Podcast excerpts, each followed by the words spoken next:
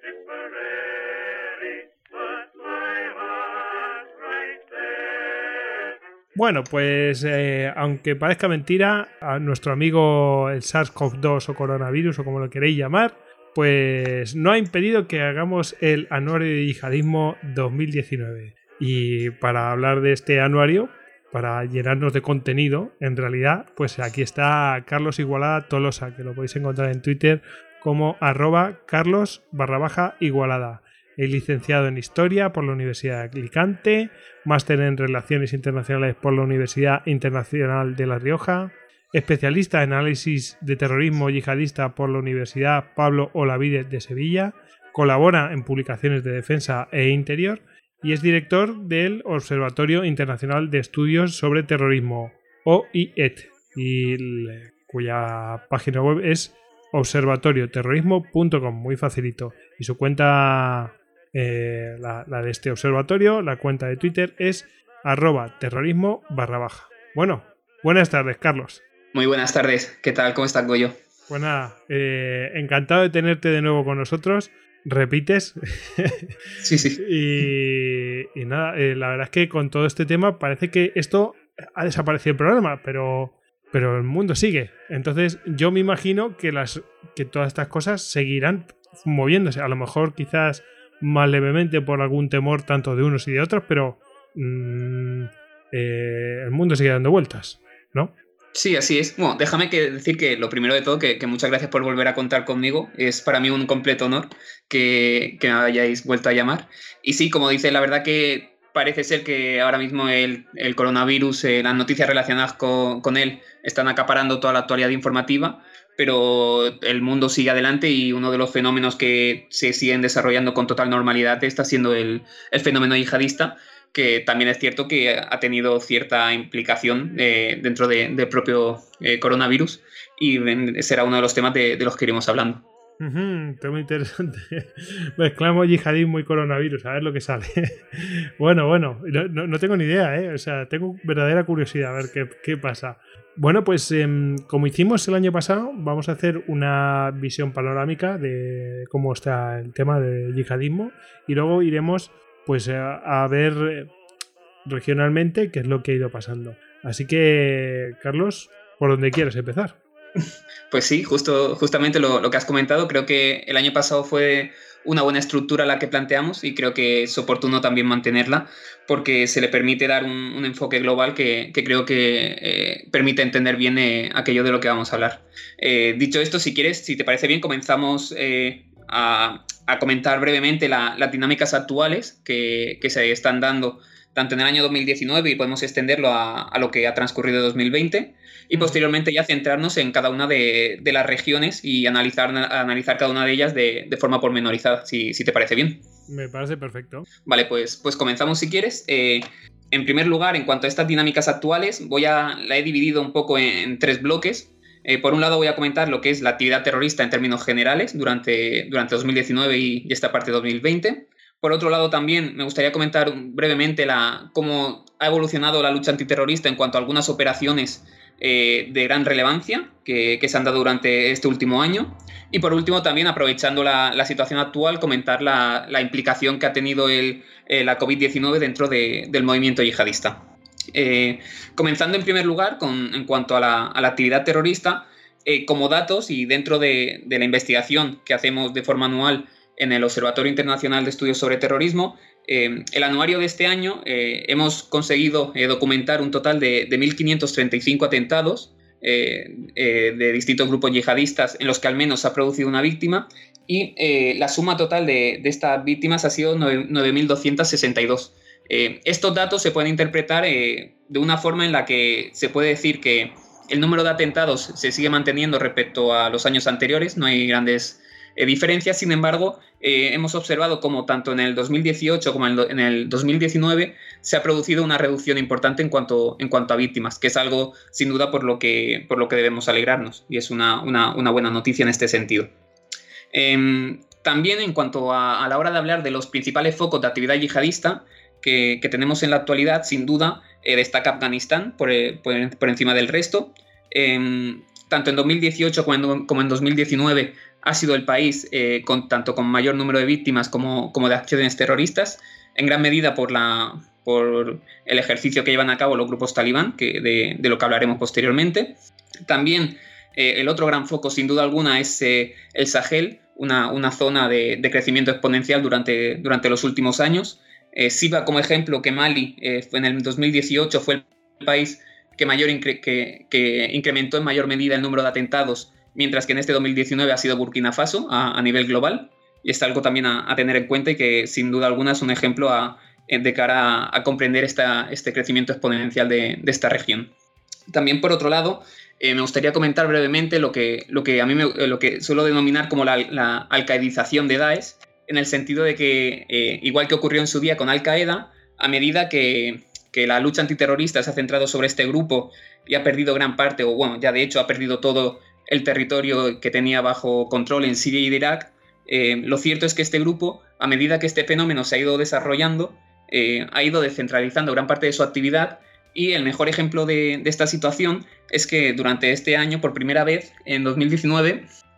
más del 50% de, la actividad terrorista del Daesh eh, ha estado fuera de, Siria y de Irak. Es decir, que ha caído sobre, o ha recaído, mejor dicho, sobre las franquicias regionales que, tienen eh, a nivel global en distintas, en distintas regiones. También eh, lo que se ha visto dentro del Daesh este año es que se ha producido una, reorganización y una reestructuración en cuanto a, sus, a, las provincias que ha establecido a nivel global. Y también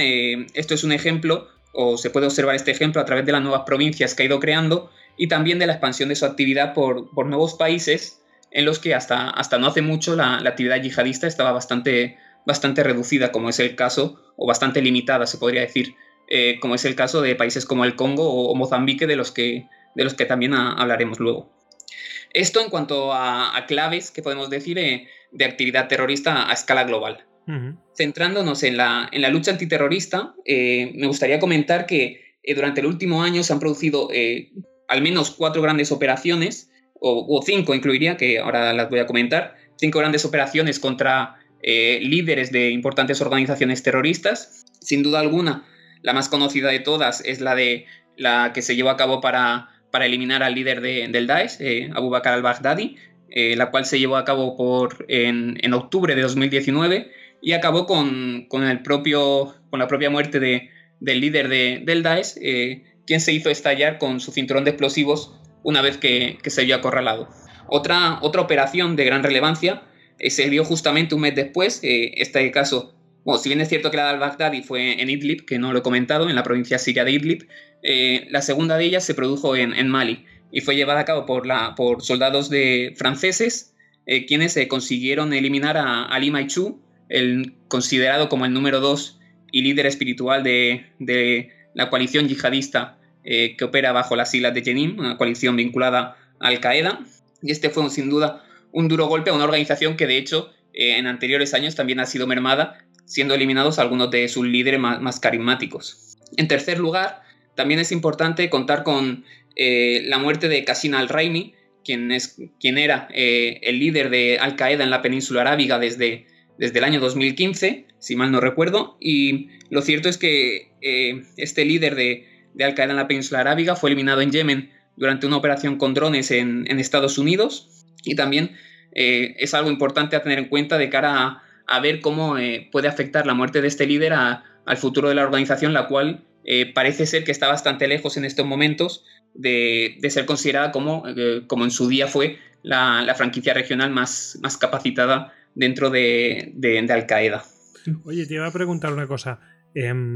has mencionado de, eh, en Estados Unidos. Quiere decir que, que a lo mejor ha sido una forma de hablar, ¿no? Pero quiere decir que la operación con drones la dirigieron desde Estados Unidos, los, o sea, los operadores y todo eso. Es que me parece alucinante ya, o sea, pero puede ser, o sea, hay capacidad técnica, ¿no? Sí, exactamente, no sé desde dónde estaba la base eh, desde la que se llevó a cabo la, acción, pero sí es cierto que eh, los drones que la operación fue llevada a cabo por, por Estados Unidos y es algo que durante los últimos años es bastante habitual tanto en Irak como en Siria, en Yemen también es un país que especialmente ha sido afectado y recientemente también se han visto ataques de este tipo en, Somalia contra, contra Al-Shabaab. Entonces, si bien es cierto que no sé exactamente dónde, desde dónde se lleva a cabo esta operación, sí que está liderada sin duda alguna o está eh, ordenada por, por, Estados Unidos. Pues continúa. Vale. Eh, sí, vale. Y, también la, el cuarto de, los grandes líderes que ha sido eliminado durante este año eh, es una noticia de hace apenas unos días y es eh, Omar Khorassani, que eh, era considerado como, como, el principal líder de, de Wilaya Khorasan, Wilaya Khorasan que está considerada es el brazo regional del Daesh para, para, Afganistán. Y este líder, la verdad que la muerte de este líder también llegó en un momento en el que el grupo parece bastante debilitado, eh, también por la presión de los grupos talibán de, de la que luego hablaremos. Y durante esta operación, Omar Khorassani fue detenido junto al portavoz de la organización y al jefe de inteligencia, lo que sin duda supone la, eliminación de, los grandes líderes de esta organización y habrá que ver cómo, se repone de cara al futuro más, próximo en este sentido. A estos grandes cuatro líderes, al-Baghdadi, Ali Machu, Qasim al-Raimi y Omar Khorassani, yo le sumaría la, muerte de Hamza Bin Laden, también eh, un personaje que muy reconocido por los servicios de inteligencia, por todo lo que representa, Em, si bien es cierto que todavía Hanza eh, no tenía un papel eh, que se podría equiparar al de estos cuatro grandes líderes, sí que se esperaba, sin duda alguna, por ser el hijo de, Osama Bin Laden, que en un futuro pudiese heredar la obra de su padre y eh, acabar como, líder de Al-Qaeda. Por eso creo conveniente incluirlo dentro de, estas operaciones de, mayor relevancia. Por cierto que Hanza fue también, resultó muerto en un ataque aéreo también llevado a cabo por, por Estados Unidos en, en julio del año 2019, como en relación a lo, que comentabas. Y ya para, acabar con esta parte de dinámicas actuales, eh, brevemente comentar cómo, cómo se está produciendo la implicación o las lecturas que se están dando eh, en relación al COVID-19 por parte de diferentes grupos yihadistas. A grandes rasgos, podría decirse que eh, hay una lectura común en todos ellos que viene siendo que el, virus es un castigo de Alá a, a los infieles también aprovechando que eh, este virus ha afectado en gran medida a países occidentales, pues eh, aprovechan esta situación para decir que al ser, al ser todos nosotros infieles es un castigo que, nos ha enviado la Pues me, lo imagino, seguro que están diciendo, ¿veis, veis lo que os decíamos? Sí, la verdad es una lectura que bastante previsible en este sentido y no es muy elaborada. Eh, pero bien es cierto también que existen diferentes matices en función de, las organizaciones terroristas que, han interpretado cada una de ellas a, su forma de ver y dentro de su ideología o, su estrategia han interpretado de, forma distinta esta, esta, situación. Por ejemplo, Daesh eh, se ha visto, o Daesh, el Estado Islámico, también conocido como Estado Islámico, yo lo suelo llamar más, más Daesh. Eh, este grupo, eh, lo cierto es que siempre ha mostrado una, una visión, digamos, mucho más exaltada por ejemplo, que Al Qaeda, que tiene una, postura mucho más comedida. Y, el ejemplo es que distintos medios afines a, este grupo terrorista, Daesh, eh, mostraron al COVID-19 eh, como si fuese un soldado del califato, como si es, incluso puede resultar hasta, hasta cómico, pero lo mostraron como si fuese un soldado más que, lo que iba provocando por Occidente era eh, un, elevado número de víctimas contra, de infieles. Pues, Entonces. Eh, yo estaba pensando que si hubiera sido, bueno, por supuesto, instrumentalizado, está, está siendo instrumentalizado, pero si hubiera sido un cometa también hubieran dicho algo similar, ¿no? O algo así. Es una señal o algo así. Sí, sí, la verdad que. La verdad que es lo que comentas, que Daesh en los últimos años ha perdido una gran. Eh, toda la credibilidad que tenía eh, ha ido perdiéndola en relación a acontecimientos como este, en los que se atribuyen de alguna forma fenómenos que están totalmente fuera de, fuera de su alcance. Entonces, es cierto que, esa credibilidad que podía tener hace unos años ha ido disminuyendo, pero también esto se debe entender dentro de, la situación en la que eh, no estamos en, la época del califato yihadista de, la organización que estaba expandiéndose tanto por Irak como por Siria, y la situación de, derrotas continuas sin duda la han ido obligando a, llevar incluso a tomar un discurso que, que, ha perdido totalmente el sentido. Y bueno, siguiendo un discurso que mezcla un poquito también tinte religioso, pues, pues claro, todas esas cosas, pues, bueno, pues pueden entrar, ¿no? Sí, sí, sí, es que justamente, justamente eh, se puede hacer una, buena comparativa, una, una, buena comparativa en este sentido, precisamente con, con la visión que muestra Al Qaeda, como he dicho antes, que es como una, una visión más comedida, que sin duda está basada en una lectura doctrinal y es algo que es característico de la organización y que ha mantenido durante, durante todas las décadas de su existencia. Es una línea argumentativa mucho más seria y eh, que se mantiene en el tiempo. Mientras también, eh, si te parece bien, podemos comentar el caso de, los grupos talibán, que también han tenido una actividad bastante, bastante eh, llamativa en cuanto a, la implicación del coronavirus. Y lo cierto es que de alguna forma han intentado aprovechar esta situación y el vacío de poder generado en algunas regiones de Afganistán eh, para acercarse a la población y una muestra de ello son los, los vídeos que, ha emitido la organización en los que eh, se veían cómo distintos miembros talibán estaban reunidos y hablaban de medidas sanitarias, eh, cómo actuar frente al coronavirus para intentar evitar contagios, dando instrucciones. Y también se ha visto cómo se han intentado aproximar a la, a la población local a través del reparto de mascarillas, de, de geles desinfectantes, etc. Entonces, sin duda, es una, clara estrategia para, ganarse el apoyo de la sociedad. Sí, Bueno, es una estrategia válida, ¿no? Sí, sí, claro. Sí, de hecho, siempre una de las claves de, cualquier grupo insurgente o cualquier grupo terrorista es eh, la búsqueda de apoyo social para, sobrevivir, ya que sin ella ningún grupo conseguiría eh, sobrevivir al tiempo. Bueno. Vale, pues esto era lo que quería comentar en cuanto a líneas generales para comprender también mejor todo aquello de lo que vamos a hablar eh, de forma más pormenorizada. Y si quieres que comencemos. O, eh, pues venga, vamos con la parte regional, ¿no? Sí, eso es. Eh, manteniendo un poco también la, estructura del año pasado, me gustaría comenzar por, por lo que era el califato yihadista. Por la zona de, Oriente Medio y tal y cual. Eso es. Eso es. Vale, Empezaríamos por ahí. Perfecto. Voy a hacer un breve, un breve esbozo así. Pues empezaríamos por Oriente Medio, nos desplazaríamos hacia eh, Afganistán, Pakistán, la India. de ahí bajaríamos hacia el sur y sudeste asiático. volveríamos hacia África y, una vez que analicemos toda África, eh, nos centraríamos en Europa para acabar, si, te parece bien. Me parece perfecto. La, gente que nos escuche puede coger un mapa para, ir situándose. Sí, sí. Y, pero, pero bien, vamos a hacer una, perspectiva. con, el, Google Maps pueden seguirlo perfectamente. Sí. sí, porque va a ser bastante, también en términos geográficos me voy a referir bastante y, es buena idea para, poder situarlo, creo yo. Vale, pues dicho esto, comenzamos por, por, tanto por Siria como por Irak, los territorios que en su día fueron eh, parte del califato yihadista del Daesh hasta no hace mucho. Eh, retomando un poco cómo estaba la situación sin, sin, sin, retroceder demasiado en el, tiempo, eh,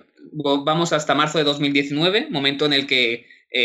cae el reducto de, de la última localidad que estaba en manos de, de, Daesh, en este caso era en Siria, y este acontecimiento supone el, el fin del califato territorial supone la, derrota militar del Daesh. A partir de aquí, este, esta derrota lo que supone es una, que se acelere el proceso de, la insurgencia, algo que ya venía viéndose a medida que Daesh estaba siendo derrotado y, perdiendo gran parte de, las ciudades que habían estado bajo su, bajo su poder. Y esta insurgencia, eh, sobre todo, se va a encontrar en, zonas, en zonas, rurales, en zonas rurales perdón, eh, con, poca población, zonas, zonas montañosas, en las que es difícilmente acceder y lo que le permite de alguna forma refugiarse ante, ante las fuerzas de seguridad tanto en Irak como, como en Siria. El objetivo de, esta estrategia insurgente es golpear en la medida de lo posible a, sus enemigos y poder retirarse eh, de nuevo para, eh, volver a estas zonas de seguridad. Y lo cierto es que esperan, que como ya está sucediendo de hecho, han esperado eh, la ocasión para, poder reaparecer, igual que, que, ya ocurrió en su día anteriormente, entre los, a, finales de, la década de los 2000. Y en el caso de Irak, por ejemplo, eh, la situación actual o desde hace unos meses en las que se han visto protestas políticas contra, contra el gobierno, así como también el, eh, se, se han transcurrido cinco meses con un vacío de poder eh, ante la imposibilidad de formar gobierno y también la situación actual de, del COVID-19 eh, son elementos que han permitido o que han generado un caldo de cultivo justo, idóneo para la, para la proliferación del radicalismo de vuelta y de hecho, eh, Daesh siempre se, siempre, la historia nos dice que Daesh es un grupo que precisamente sabe aprovechar esta, estas situaciones de, de, inseguridad y de, y de, inestabilidad. Lo cierto es que en el caso de Irak, eh, Daesh se centra sobre todo en la mitad norte del país y en el mes de abril lo que hemos visto es que debido en gran medida a estas circunstancias que acabo de comentar, eh, se ha visto un rebrote bastante importante de actividad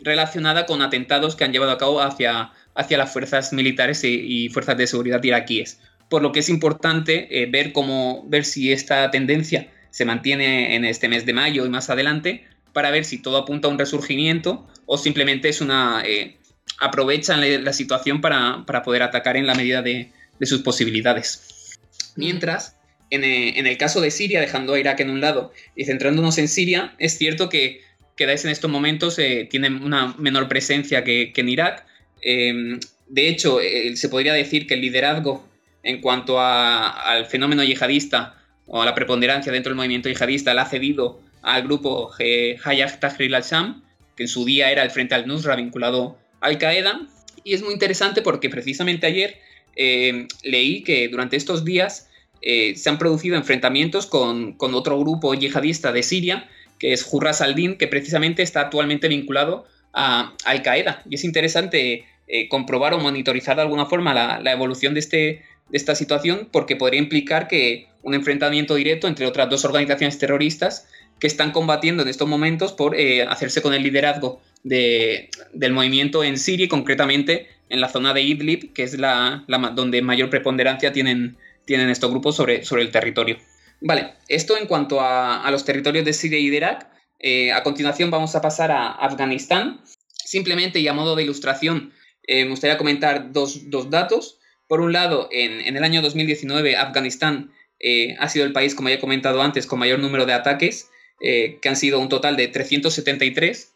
373 atentados en los que ha muerto al menos una persona, frente a los 178 de Irak, que ha sido el segundo país más afectado por, por el terrorismo yihadista. Es decir, que en cuanto al número de ataques ya supone prácticamente el doble el, eh, número de, Afganistán respecto al de, al de Irak. O sea que Mientras se, ha ido, también, se, ha ido incrementando ahora mismo. Sí, sin duda, Afganistán, eh, conforme pasan los años, la, violencia en, Afganistán ha vuelto a unos niveles que, recuerdan a hace, hace una década. Y lo cierto es que... Y aquí yo te voy a hacer la pregunta, porque tengo una pregunta de un oyente. eh, Claro, aquí y es la pregunta también que me estoy haciendo yo. La pregunta del oyente era eh, del oyente M de Pablo, que en Twitter es arroba Hugen, de Steel 75, debe ser alemán. bueno, este hombre mm, preguntaba, ¿ISIS en Afganistán versus talibanes? Mm, eh, ¿Este incremento es porque los talibanes se ven otra vez con, con, las, con las manos sueltas o es que ha entrado un nuevo actor ahí? Pues lo cierto, sobre todo, es que eh, la capacidad de los grupos talibán han ido incrementándose durante los últimos años de forma exponencial a medida que las tropas internacionales se han ido retirándose. Eso es una evidencia clara. Bien es cierto que una vez que apareció, eh, en referencia a lo que comenta el oyente de grupos de ISIS, eh, sobre todos, todos ellos están dirigidos o están incluidos dentro de, de Wilayat Khorasan, que es el grupo que opera bajo la franquicia de, ISIS en Afganistán. Y lo cierto es que eh, sí que hubo momentos en los que parecía que había cierta competición entre ambas, entre por un lado los talibán y por otro lado Wilayah Khorasan, en cuanto a ver eh, quién mantenía la preponderancia en esta región, si bien es cierto que siempre ha quedado bastante clara que los talibán han tenido mucho más apoyo eh, por parte de la población, incluso llegando a zonas en las que eh, Khorasan era recibida como, como las tropas extranjeras, eran considerados como, como enemigos y, extranjeros eh, que venían a, ocupar su territorio. O sea que en ese sentido tenían bastante difícil Wilayah Khorasan recibir el, apoyo de la población. A medida que ha pasado el tiempo, eh, es cierto que los grupos talibán han conseguido imponerse más y eh, Wilayah Khorasan ha perdido también el poco apoyo que pudiese tener porque sobre todo ha centrado gran parte de sus ataques sobre población civil la mayoría de, los atentados de este grupo se han llevado a cabo en, la capital, en, Kabul, y contra objetivos civiles con el objetivo de, tener ese impacto mediático tan buscado de, eh, generalmente por, por Daesh. Entonces, eh, sin ir más lejos, el último gran ataque en este sentido, que se podría atribuir a Wilayat Khorasan, aunque no lo han reivindicado, creo yo, es el que ocurrió la, eh, la semana pasada en, una, en un hospital, en la sala de maternidad, en la que murieron decenas de mujeres embarazadas y, algunos bebés recién nacidos. Y es un poco eh, la muestra de las atrocidades que son capaces de llevar a este grupo con tal de tener un poco de, relevancia a nivel internacional ante una situación que está claramente eh, que es negativa para ellos. E-, es, terrible, ya es terrible el hecho, pero es terrible el motivo. El motivo es conseguir relevancia. O sea, es que dice, bueno, voy a conseguir un objetivo directo. No, no, no, es que es simplemente conseguir relevancia. Es, una cosa tremenda. Sí. la verdad es que esa es la lectura. También lo se puede interpretar de otra forma, que es eh, en relación a a la actualidad que está marcada por el momento en Afganistán, todo ello en relación a, los acuerdos de Doha, los cuales eh, tienen como objetivo poner fin a la violencia y es el intento que tiene Wilayat Khorasan de alguna forma de, de, sabotear esta, estos intentos de paz, que ahora comentaré que yo soy, bastante pesimista al respecto, pero es un intento de, de Wilayat Khorasan de eh, pues, pues, intentar sabotearlo dentro de la medida de, su, de su, dentro de sus capacidades y, también es cierto que en relación a ello, eh, en cuanto ocurrió este atentado que he comentado en, la, en el hospital, en la sala de maternidad, eh, los grupos talibán eh, salieron, sus representantes salieron rápidamente a desvincularse totalmente de esta acción. O sea, por lo que queda bastante claro que la otra alternativa es que haya sido llevado a cabo por, por Wilayat Khorasan. Y en lo que comento en cuanto a estos acuerdos de paz, como ya digo que soy bastante pesimista, aunque siempre intento tener otra actitud, pero la verdad que es realmente complicado en cuanto, en cuanto a este asunto por, diferentes motivos. Por un lado, porque eh, en estas negociaciones que se llevaron durante meses, las autoridades afganas y el gobierno fueron excluidas desde el primer momento. Son negociaciones que se han llevado a cabo entre Estados Unidos y los líderes talibán.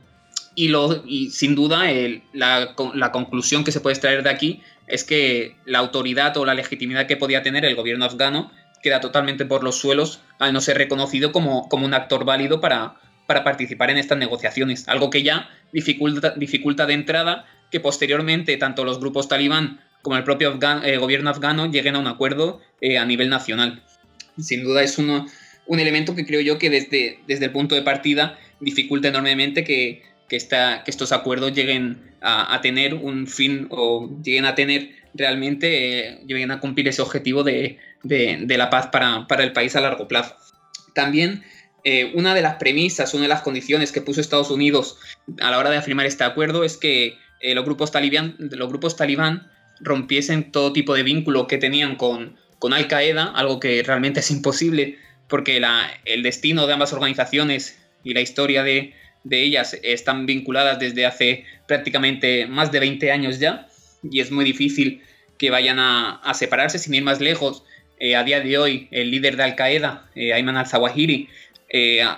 sigue prestando eh, lealtad cada vez que llega un nuevo, un nuevo mulá, un nuevo líder talibán, y es un vínculo que difícilmente vaya, vaya a quebrantarse pese a, la, estas peticiones de, Estados Unidos. También eh, otra de las cuestiones que me gustaría comentar es que el propio desde Estados Unidos se ha intentado llevar a cabo un blanqueamiento de, los grupos talibán, algo que totalmente creo que, está fuera de lugar y, incluso podría ser difícilmente entendible. La mejor muestra de ello es que en, el mes de febrero, si mal no recuerdo, se, le cedió una tribuna en el New York Times, uno, de los periódicos con mayor alcance a nivel mundial, pues se le concedió una tribuna a uno de los grandes líderes talibán, a, a Sirayuddin al-Haqqani, eh, quien en un artículo, en este artículo que escribió, defendía sin ningún tipo de reparo eh, la causa talibán y todas las acciones que, habían llevado a cabo durante su existencia. Por todo ello, es lo que digo que soy bastante pesimista en cuanto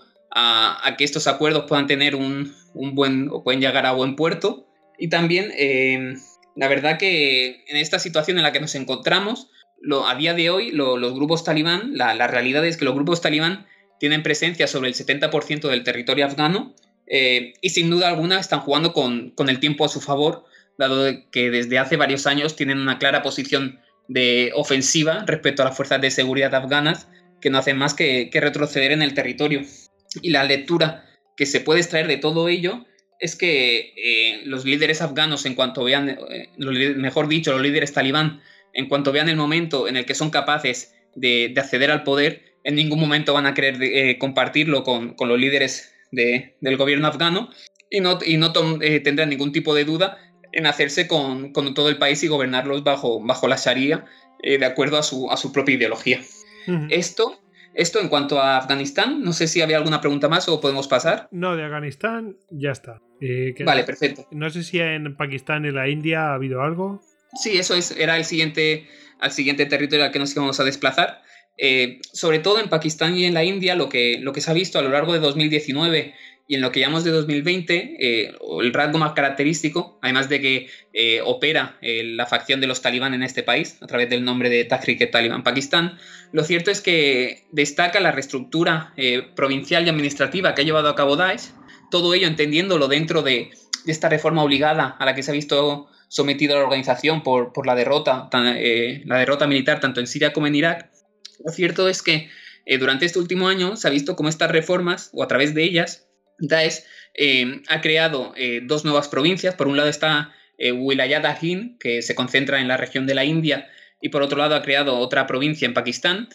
Y estos territorios hasta, hasta este momento eran zonas de influencia, por así decirlo, de Wilayat Khorasan, la cual actualmente ha quedado restringida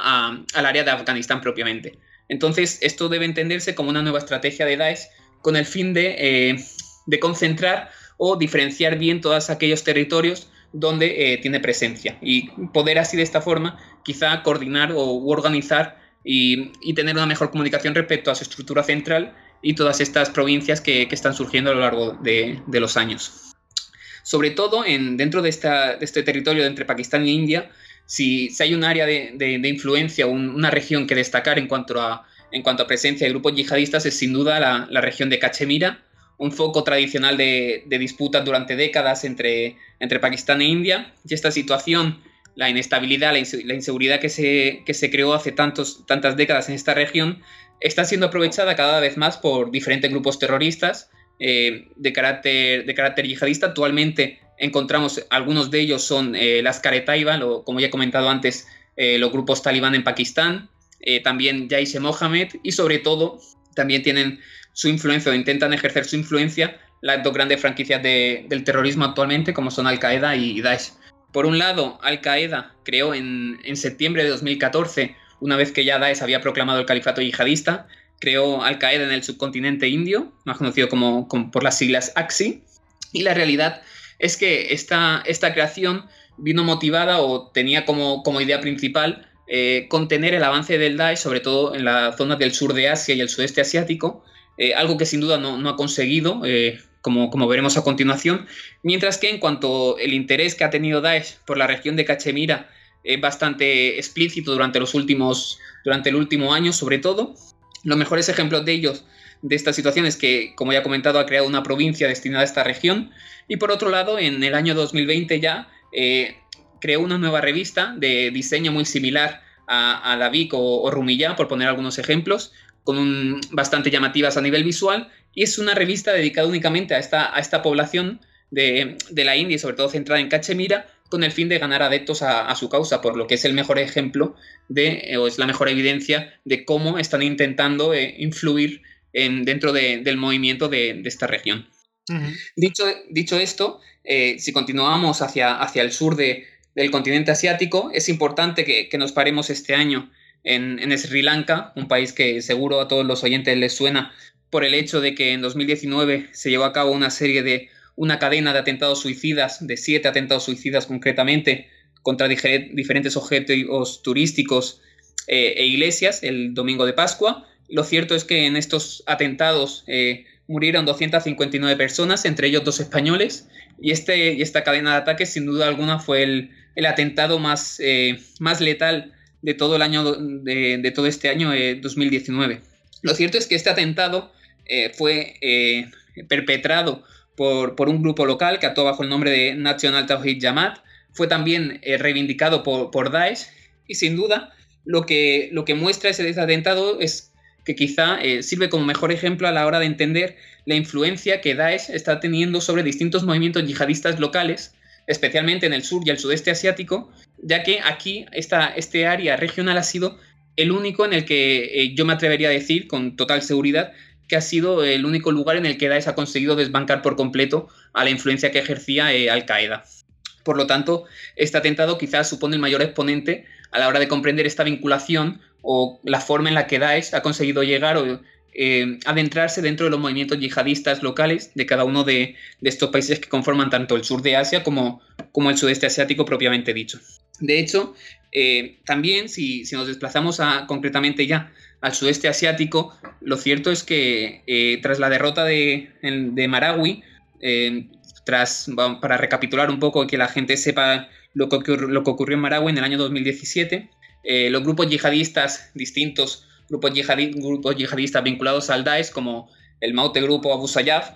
consiguieron tomar una ciudad de más de 200.000 habitantes, algo que solo había ocurrido en, Siria e Irak, y es de aquí la gran relevancia que tiene. Y lo cierto es que durante varios meses la tuvieron bajo su poder hasta que las tropas de seguridad eh, vencieron a, estos, a estos grupos yihadistas. Lo cierto es que desde entonces el movimiento quedó descabezado con la muerte de, de los líderes como el carismático Isnilon Hapilon o los hermanos Maute, y el movimiento yihadista en este país, o bueno, en, este, en todo el sudeste asiático, no solo en Filipinas, en todo el sudeste asiático, porque acudieron numerosos combatientes a,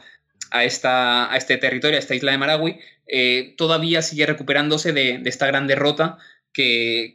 provocaron las fuerzas de seguridad. Actualmente, la, mayor amenaza que tiene el país, la mayor amenaza para tanto para Filipinas como el sudeste asiático en general, igual que sucede en otras regiones como es el caso de Europa, la mayor amenaza proviene sin duda de, los retornados. En este caso, se podría decir que, la amenaza es mayor por el hecho de que eh, en Siria, de, una vez que se formó o el auge del Estado Islámico, con su auge, eh, se formó un, grupo, un batallón llamado Katiba Nusantara, el cual estaba compuesto por, exclusivamente por eh, combatientes procedentes del sudeste asiático, y se ha visto como a lo largo de los años algunos de estos combatientes han ido retornando, o bien por órdenes del propio Daesh, o por voluntad propia, con el fin de llevar a cabo la yihad en cada uno de, sus países. Eh, algunos ejemplos del resultado de todo ello es que se han producido desde entonces y especialmente desde el año 2016 distintos atentados en países como, como Indonesia o Tailandia y Filipinas sobre todo, en los que se, ha podido ver esta vinculación y este nexo entre eh, los retornados procedentes de Siria, de, de, de Katiba Nushantara, y las conexiones que han llegado a formar con cada uno de los o cómo han llegado a desarrollar eh, el movimiento yihadista de, sus países de origen. Por ejemplo, algunos atentados de, a los que hago referencia es el ocurrido en Yakarta en el año 2016 o también el ocurrido ese año en, el Holiday Artisan Café de, la ciudad de Dhaka, en, Bangladesh. Por último ya, para acabar con, el sur de Asia, eh, nos dirigimos hacia las Islas Maldivas, mm, que puede resultar extraño que vayamos a tratarlo, pero lo cierto es que eh, Maldivas es uno de los países que más ha aportado eh, en comparativa respecto a su población en cuanto a combatientes yihadistas, a, filas que se han sumado por parte del Daesh. Lo cierto es que existe un fuerte caldo de cultivo dentro de este país en cuanto a casos de radicalización y eh, lo cierto es que este año se produjo, este año hace, en lo que llamamos de 2020, se ha producido un incremento del interés del Daesh por este país. en febrero se produjo lo que se podría considerar como el primer atentado eh, inspirado por, el Estado Islámico, con un apuñalamiento de, tres turistas, eh, que afortunadamente ninguno de ellos murió, pero eh, fue un síntoma de lo que posiblemente esté por venir. Y de hecho, esto ocurrió en abril, pues en abril, esto, esto, ocurrió, perdón, en febrero. En abril, apenas dos meses después, Daesh llevó a cabo la primera reivindicación de un ataque, el cual sucedió en el puerto con la quema de, varios barcos y, que se encontraban allí. No hubo víctimas, pero es un, estos dos casos eh, pueden ser tratados como un indicio de la, del incremento de la presencia y el interés que tiene Daesh por, eh, por tener cierto protagonismo en, este país. Y dicho esto ya, eh, yo creo que podemos acabar con la región de Asia y centrarnos en, en África. Perfecto, me parece bien. Vale, en, en África, lo, cierto es, vamos a pasar por encima la, brevemente la situación del Magreb, ya que es una región que bastante estable durante los últimos años en cuanto a países como Marruecos, Argelia, donde las fuerzas de seguridad eh, están controlando bastante la, situación en cuanto a, presencia de, terroristas yihadistas. en Egipto quizá es el país que, donde mayor presencia tienen estos grupos, la cual también está a través de, sobre todo, el grupo de, vinculado al Daesh, Wilayat Sina, un grupo que, como alguno de nuestros oyentes recordará, fue el causante de, en el año 2017 de un atentado que mató a, más de 300 personas en, una mezquita. Desde entonces, eh, este atentado supuso un punto de inflexión, dado que el general al-Sisi eh, empezó a destinar mayor cantidad de recursos a la hora de hacer frente a la lucha antiterrorista por la amenaza real que representaba. Y desde este momento, eh, Wilayat Sin ha perdido gran parte de su capacidad. En cuanto a la situación en Libia, eh, bien es cierto que hace unos años sí tenían bastante presencia los grupos yihadistas, eh, sin embargo, a medida que fue derrotado eh, Daesh en este país, estos yihadistas se desplazaron hacia la región del sur, algunos de ellos han acabado también adentrándose en el Sahel y participando en, dentro de, grupos que, que, operan en países como Mali o Burkina Faso. Y la situación actual en este país, la verdad que a nivel informativo, es bastante complicado hacerse una idea y ante, eh, sobre todo, por la, por la situación en la que distintas potencias eh, han puesto sus ojos aquí, los distintos intereses económicos, geopolíticos que existen, y la verdad que es difícil hacerse una idea realmente de, cómo se encuentra actualmente la, situación en cuanto al yihadismo en Libia, eh, aunque sí es cierto que ante cualquier, ante el incremento de la inestabilidad en este país, que ya salta de por sí, no hay que olvidar que los grupos yihadistas sin duda intentarán sacar provecho de, esta situación. Sí, en, cuanto a África, lo, como ya defendiendo desde el Magreb, lo cierto es que el Sahel se, muestra como una zona eh, de una mucha mayor actividad terrorista. De hecho, verdad había, que... había, dos preguntas sobre el Sahel eh, y además mm, una, pues eh, está, habla sobre los recién llegados y los que ya estaban. Por ejemplo, dice Juan Vivars, que sería en Twitter Javi Bars per 1 dice mm, cómo puede afectar la pugna y confrontación entre el Daesh y los grupos yihadistas del Sahel en la zona. Una buena oportunidad de los estados para darles una lanzada mortal o más terrorismo y sangre para mm, conseguir la hegemonía. Y luego nos complementa con ¿puede el terrorismo emergente en estos años en el Sahel ser una amenaza directa atentados en el territorio nacional, células de captación, células de financiación, etcétera, para España? Pues vale, por partes, eh, en cuanto a lo que pregunta el oyente sobre la rivalidad entre, entre Daesh y Al Qaeda, sobre todo entre, entre, en este caso, reflejada esta rivalidad en el Estado Islámico del Gran Sáhara y la facción o la coalición de grupos yihadistas que opera bajo, la, bajo las islas de Jenin, eh, lo cierto es que es, interesante la pregunta en cuanto a, los posibles distintos escenarios que se, plantean en función del desarrollo de este enfrentamiento, el cual eh, es importante recordar que en abril eh, ha llegado a unos niveles nunca antes visto por el hecho de que han llegado a enfrentarse directamente centenares de, de, de, miembros de cada uno de estos grupos, eso, que han llegado a enfrentarse directamente entre, entre sí. todo, todo apunta a que esta realidad va a seguir dándose en los meses siguientes. Eh, en relación, si, se analiza todo ello desde la perspectiva temporal, en la cual hace unos años eh, se veía como ambas organizaciones eh, podían llegar a un entendimiento y, cohabitaban perfectamente, llegando incluso a, cooperar en esta región. Y a medida que ha avanzado el tiempo, se han creado disputas por distintas áreas regionales, distintas áreas de influencia, y han todo ello desembocado en la rivalidad actual en la que se están produciendo ataques eh, con bastante frecuencia entre, entre ambos grupos. Eh, la, realidad, eh, o lo que yo creo, es que ambos van a salir debilitados por esta situación y que puede ser una buena oportunidad para que sea aprovechada por parte de las autoridades locales y las fuerzas de seguridad para hacerle retroceder sobre, sobre los territorios en los que tienen presencia, pero también se puede hacer una lectura en la que eh, esta situación, por ver quién tiene la preponderancia en, el Sahel entre facciones vinculadas a Al-Qaeda y el Daesh, lo que puede desembocar es en, un aumento considerable de atentados, en un intento de mostrar así quién tiene más fuerza y quién está mejor capacitado para, eh, hacerse con el control de, toda la región. Por lo tanto, es, creo que es interesante monitorizar y seguir la actividad que se desarrolla en esta región y, y la verdad que el futuro es bastante, bastante incierto en este sentido y se puede plantear todo, todo tipo de esconarios en función de, cómo avance este enfrentamiento. Mientras que En la segunda pregunta, que iba más dirigida a cómo esta situación puede afectar a, nuestro país, a España, eh, lo cierto es que tanto para España como para Europa, sin duda, por términos simplemente geográficos, la, proximidad que tiene el Sahel y el norte de África con, nuestras fronteras, eh, sin duda es un, aliciente ya para, tener en cuenta esta amenaza y, el riesgo que supone la, introducción de células o individuos dispuestos a, llevar a cabo atentados sobre, sobre nuestro territorio. Pero también creo que eh, no solo España o Europa, en general eh, debe tener en cuenta o debe seguir la situación del Sahel y se, y se deben implicar en mayor medida, sino que también los países del norte de África, como son Marruecos o Argelia, que han conseguido estabilizar la situación en términos de seguridad, eh, tienen que tener bastante cuidado y, seguir de cerca esta, esta evolución, porque sin duda alguna, en el caso de que se produzca un desplazamiento hacia el norte de estos grupos yihadistas, eh, va a acabar adentrándose o amenazando a sus fronteras. Aunque también es cierto que viendo las tendencias que se están marcando en estos momentos, todo apunta a que los grupos yihadistas que operan tanto en Burkina Faso como en Mali, como en Níger y también como en la región del lago Chad, lo que están eh, buscando su, su, o su, desarrollo apunta hacia una salida hacia, eh, al mar, sobre todo a través de países como Togo, Ghana, eh, Benin o incluso también Costa de Marfil. Pero sin duda,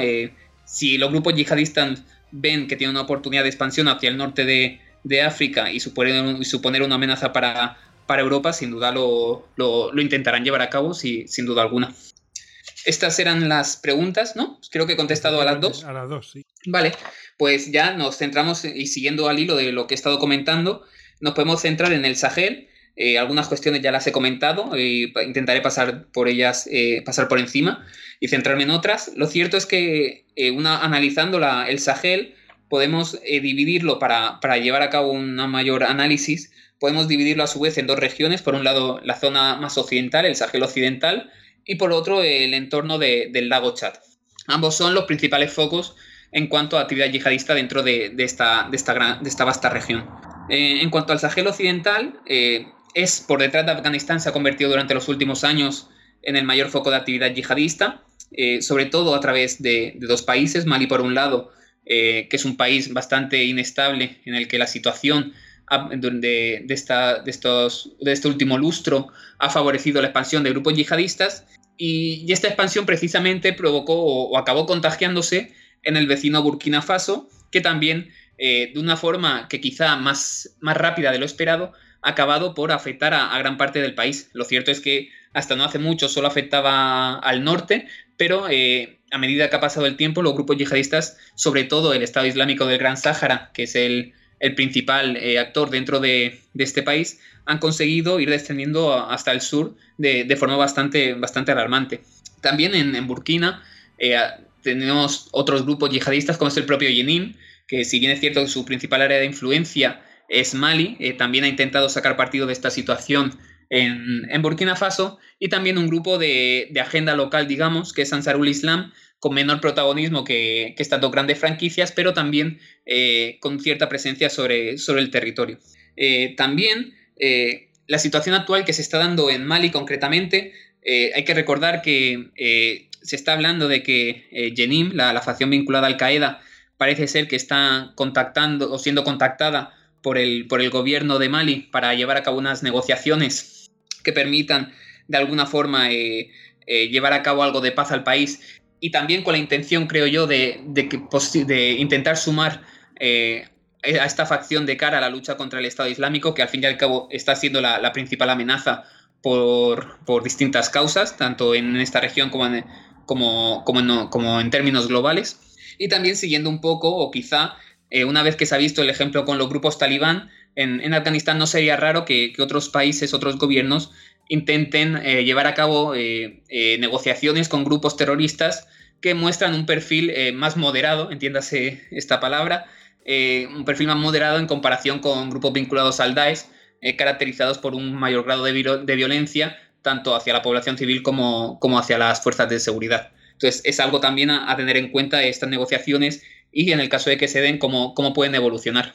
También, en este sentido, lo que ya había comentado antes, en cuanto a cómo ha ido evolucionando esta relación que mantenían en un principio de, cordialidad y de cooperación entre el Estado Islámico del Gran Sáhara y, sobre todo Jenin. Lo cierto es que a medida que ha avanzado el tiempo, esta rivalidad se ha ido haciendo más fuerte y a día de hoy encontramos que Jenim, se, sobre todo, es, tiene bastante capacidad en la región de Mali, donde, tienen, donde mantienen su hegemonía, mientras que el Estado Islámico del Gran Sáhara eh, opera sobre todo en, la región de, Burkina Faso. Y hay que habrá que ver eh, cuál de estas dos facciones, en el caso de que se sigan dando los enfrentamientos, eh, resulta más beneficiada y consigue expandir sus zonas de influencia. Dicho esto, si nos desplazamos a, la región del lago Chad, lo cierto es que ahí operan sobre todo dos grandes grupos por un lado Boko Haram y por el otro lado el Estado Islámico de, África Occidental. Eh, analizando la situación de cada uno, se observa por separado, se observa cómo eh, Boko Haram, eh, una vez que se, produjo,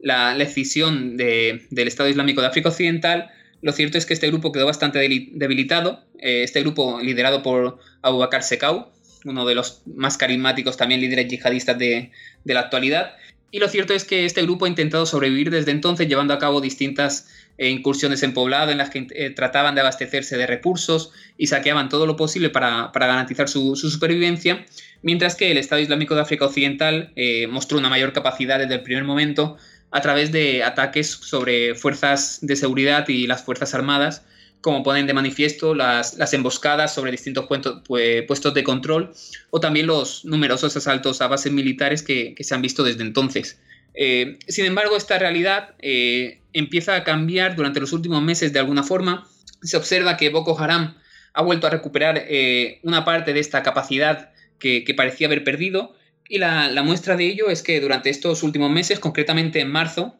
podemos dar datos, interesantes. Solo en el mes de marzo, más de 170 soldados de países como Nigeria, Burkina Faso, no, perdón, Nigeria, Chad, Níger y Camerún eh,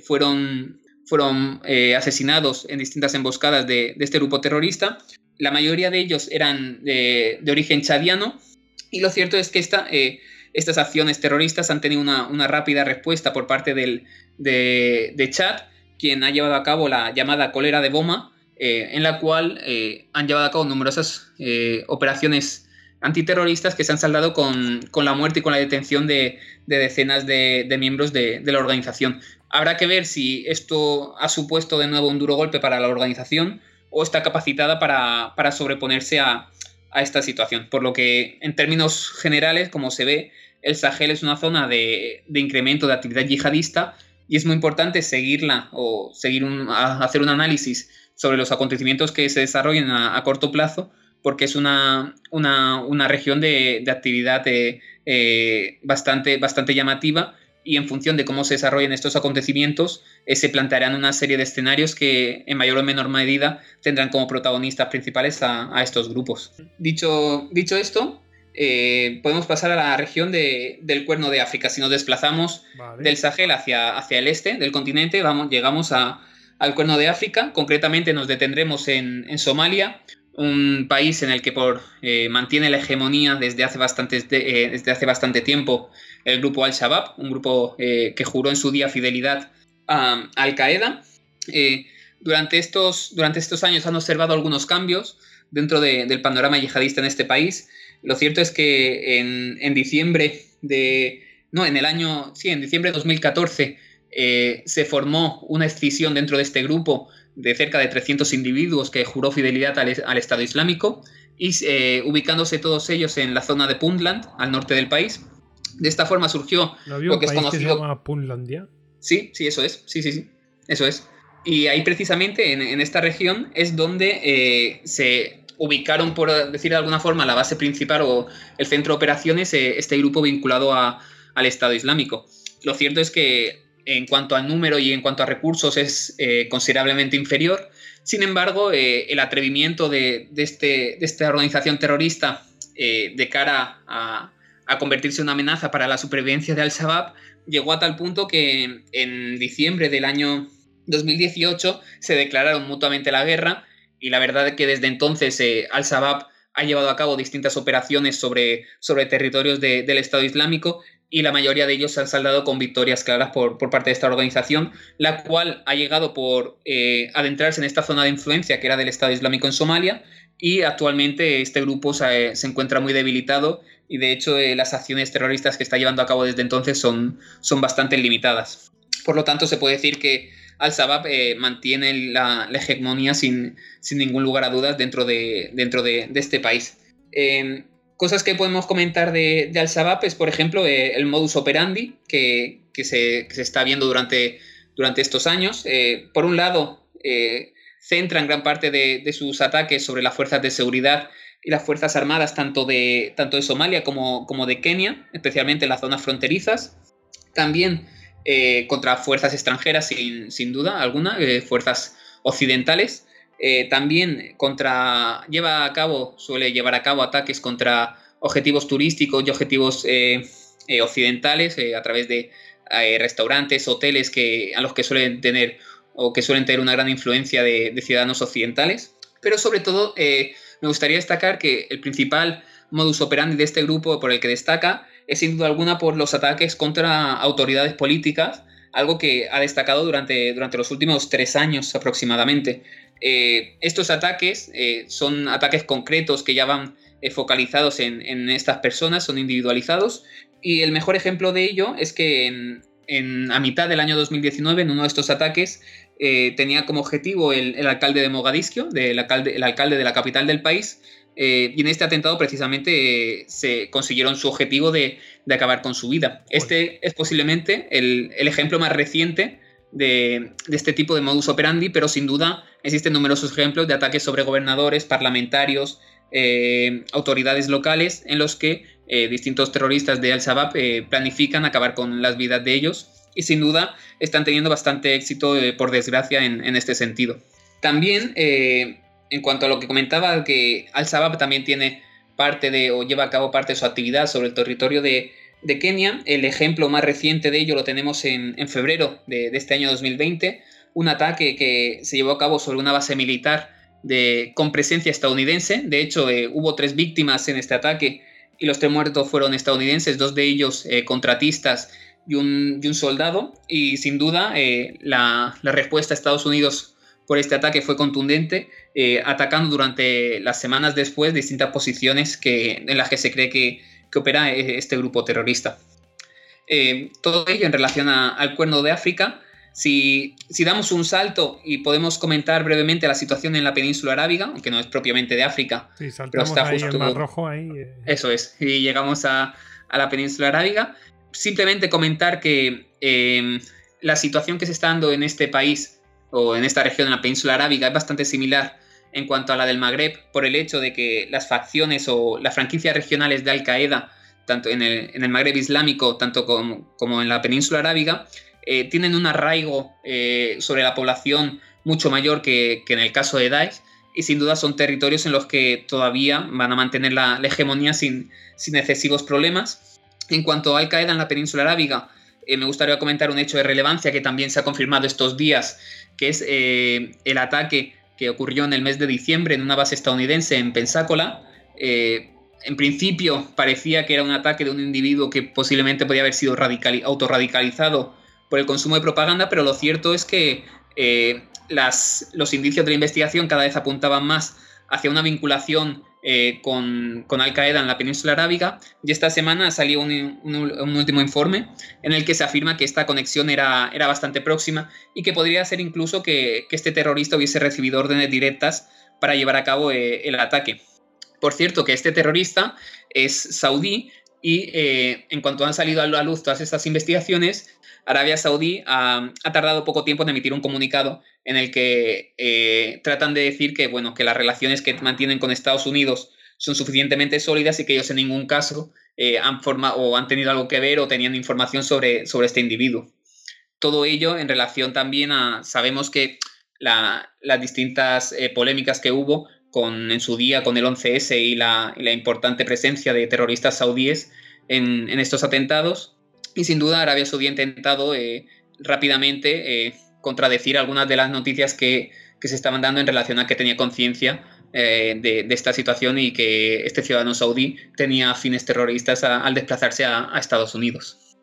Dicho esto, este dato de relevancia también, como he comentado antes, la situación de Al Qaeda en la península arábiga es bastante diferente a la de hace unos años, cuando se consideraba que era la franquicia regional con mayor capacidad dentro de, de, Daesh, o dentro de Al Qaeda, perdón. Y dicho esto, eh, volvemos, a, volvemos a África para centrarnos ya por último en lo que vendría a ser la región del centro y del sur.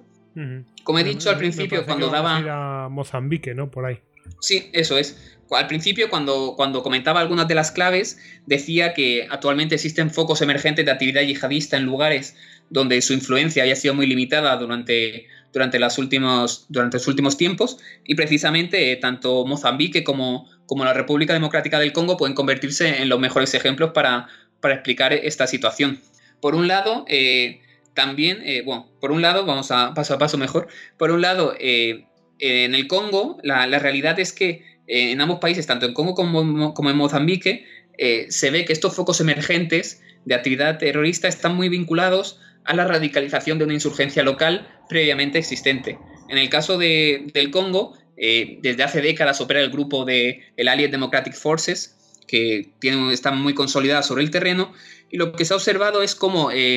los, los, cargos, a medida que han ido llegando gente joven eh, que eh, y han ido adquiriendo puestos de relevancia, eh, sus postulados eran bastante más radicales que los de sus antecesores y esto ha acabado en un proceso o ha desembocado en un proceso en el que Daesh ha conseguido hacer introducir la influencia que ejerce sobre estos grupos. Si bien es cierto que tanto en Congo como en Mozambique no se sabe exactamente el grado de relación que mantienen con esta insurgencia local, lo cierto es inevitable eh, pensar que, se ha producido una influencia clara eh, dentro del seno de, estas agrupaciones.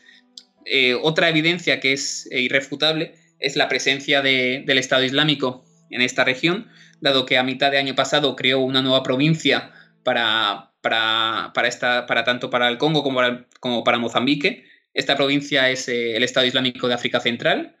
conocido como ISCAP por sus siglas en inglés y lo cierto es que ha conseguido expandirse tanto por Congo como, como por Mozambique. Eh, principalmente Mozambique, sobre todo la, zona de Cabo Delgado, en el norte del país, es el foco incipiente de actividad yihadista global, creo yo, eh, más, más importante que tenemos en la actualidad. Eh, hace apenas un mes, entre marzo y abril, el, grupo yihadista local Ansar al-Suna, también conocido como Al-Shabaab, pero sin ningún tipo de relación aparentemente con, con, el de su grupo homólogo de, Somalia. Lo cierto es que este grupo local eh, tomó por completo varias ciudades de varias decenas de, miles de habitantes. Se desconoce también, como ya he dicho antes, si, hay algún tipo de vinculación directa con, el Estado Islámico en esta región, eh, más allá de la propia influencia que puedan ejercer. Y lo cierto es que la situación en este país, debido a una serie de circunstancias, está siendo cada vez más grave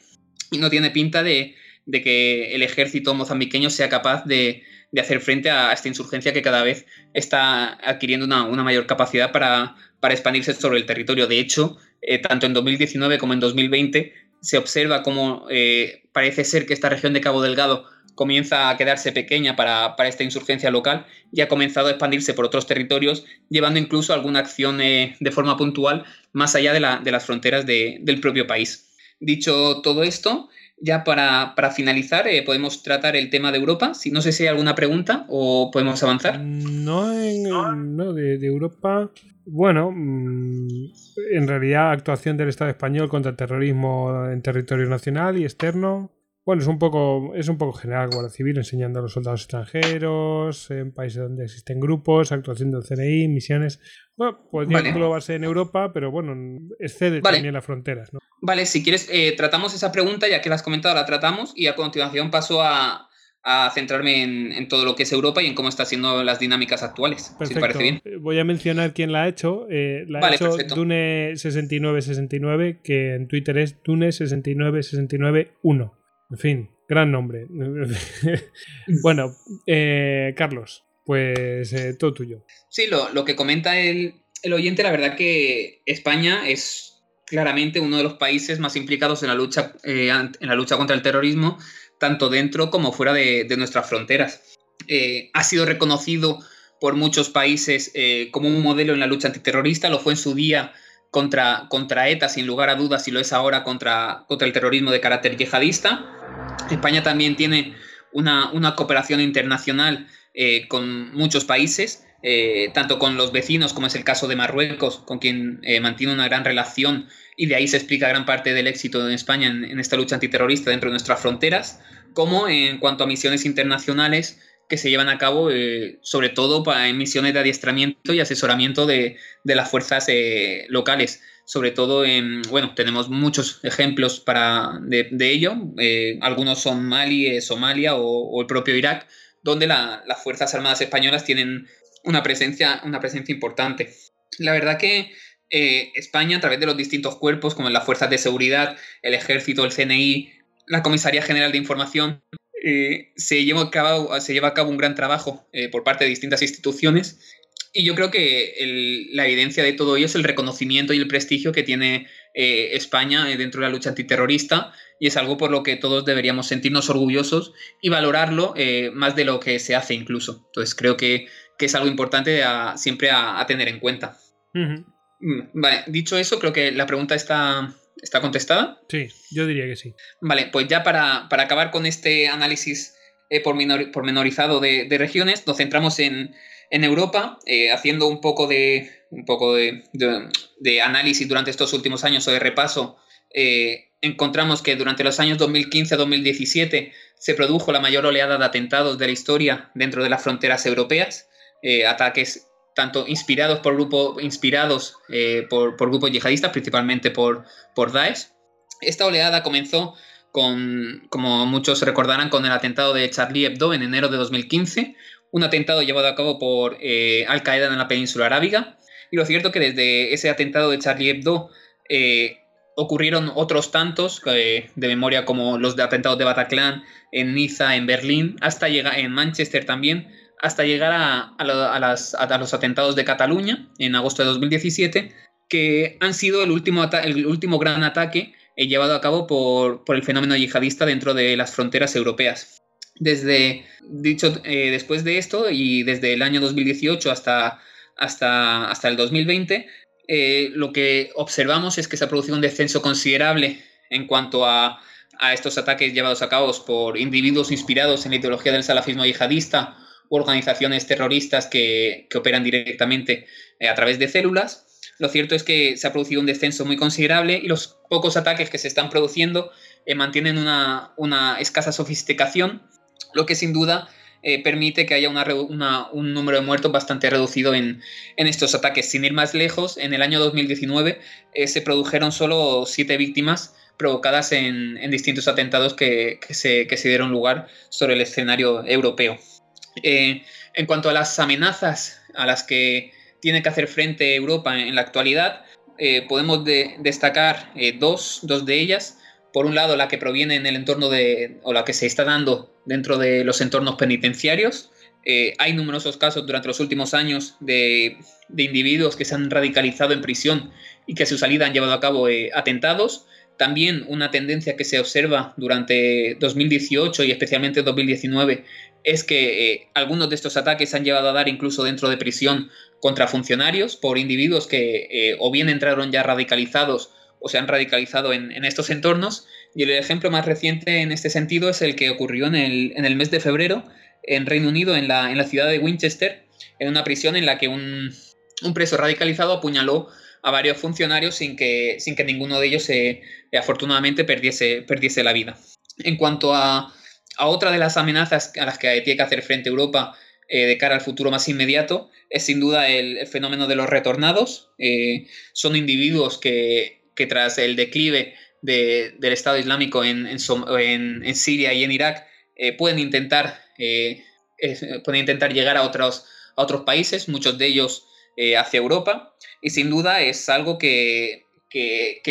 algo que acompaña a estos individuos es un elevado grado de radicalización y también eh, un gran conocimiento que tienen eh, sobre el campo de batalla tras haber participado directamente estos, en estos enfrentamientos. Y también eh, la realidad que es que encontramos en este, sobre estas situaciones, sin ir más lejos, la reciente, la reciente detención que han hecho las fuerzas y cuerpos de seguridad españoles sobre, o en la ciudad, en la ciudad de Almería, sobre Abdel Bari, uno de los terroristas yihadistas más buscados de, toda Europa. Y esta detención producida en, el mes de abril. Y sin duda, que sin duda pone de manifiesto la importancia de, tener controlados y de vigilar a, estos posibles individuos que quieran retornar y que quieran llevar a cabo ataques en, distintos países. por último, a, estas, a estas amenazas, yo, es importante añadir sin duda, debido a la situación actual, la idea de, la implicación que ha tenido el, la COVID-19, y es que durante este confinamiento, eh, la situación a la que nos hemos visto sometidos de, estar eh, recluidos en nuestros hogares ha permitido que, algunas personas eh, tengan más tiempo para, para utilizar Internet y para poder acabar adentrándose en contenido que les permitan radicalizarse a través de consumo de propaganda en distintas páginas web, sea a través de YouTube o a través de numerosos foros que existen. Y esto... Eh, lo que dicen de las manos rociosas, ¿no? O algo así.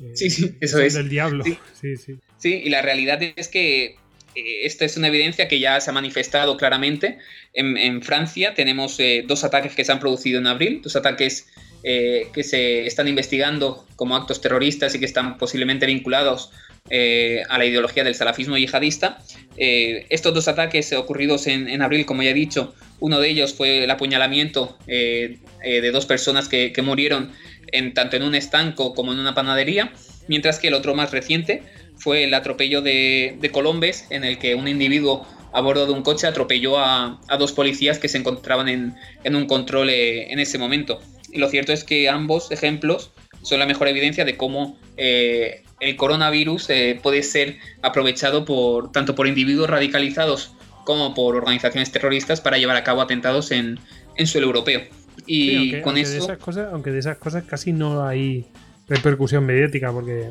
como estamos con lo que estamos, pues bueno, pues eh, ha pasado un segundo plano claramente eh, en la ocupación de los medios, ¿no? Sí, la verdad es que la inmediatez informativa con el tema del coronavirus ha centrado todo y incluso estas, estos asuntos que están estrechamente vinculados a esta situación eh, no son tratados como, como, se debería porque realmente puede suponer un problema para, de cara a, eh, términos securitarios como, como así de hecho está, está sucediendo.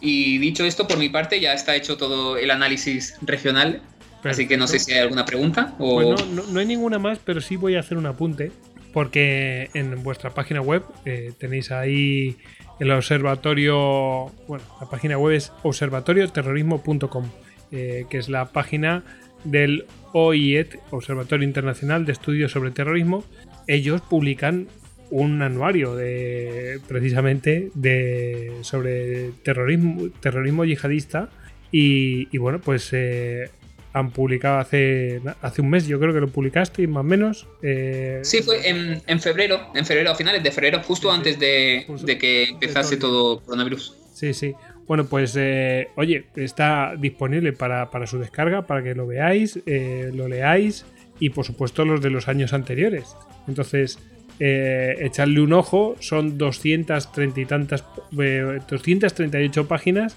que estoy seguro que para complementar lo que, ha, lo que ha, nos ha estado contando aquí Carlos, bueno, pues seguro que, os va a gustar, vamos, que, que estéis más interesados. Tiene esto que es de... Mm, a ver, máxima actualidad, un estudio de lo que se puede estudiar con máxima actualidad actualmente, ¿no? O sea, no, se puede ir más rápido que esto. Bueno, pues eh, nada, Carlos, que un placer tenerte con nosotros una vez más. Igualmente, el, placer es mío por poder analizar con detalle y con tiempo suficiente todas estas cuestiones tan, tan interesantes para los, que, los para los que estudiamos este fenómeno. Y nada, cruzamos los dedos y que el año que viene, pues sí, prosigamos ambos eh, con estas con estos programas. ¿Te parece? Eso me parece muy buena idea. Genial.